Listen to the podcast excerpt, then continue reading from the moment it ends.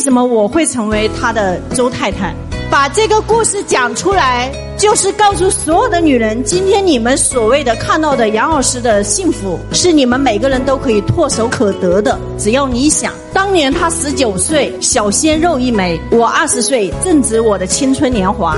然后他加入公司的时候，我们的老大就跟他说了：“你看，就那女的。”工厂出来的，就初中毕业，每个月赚两三万块钱。他来面试的时候瞄了我一眼，我后面才知道他加入那家公司纯粹是冲着我去的。然后当时他就跟他的朋友打个赌，看看你是你找工作比较快，还是我追他比较快。他加入我们公司以后，我老大就把他安排坐我旁边，然后就跟他说了一句话：那女的是我们整个公司的第一名，你就跟他旁边好好学。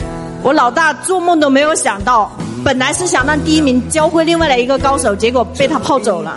因为我们那个时候公司不允许谈恋爱，一谈恋爱就得开除一个。像我这种女人，你们应该知道的，工作算啥，事业算啥？有了男人，我是投资人的角色。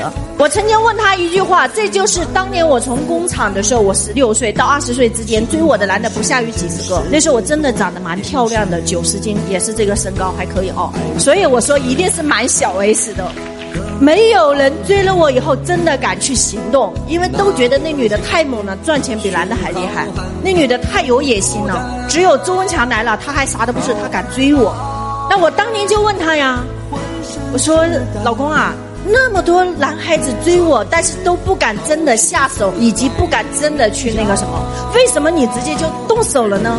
他说了一句话是这样的：小样，今天看你很成功，别人觉得你很厉害。但是我很清楚，我周文强未来会成为什么样的人。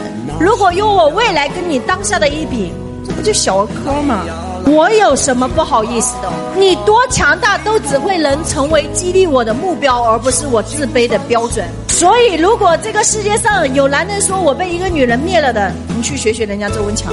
一个女人能够真真正正活出完全独立的生命个体，就是实现了两条：一个叫做经济独立，一个叫做精神独立。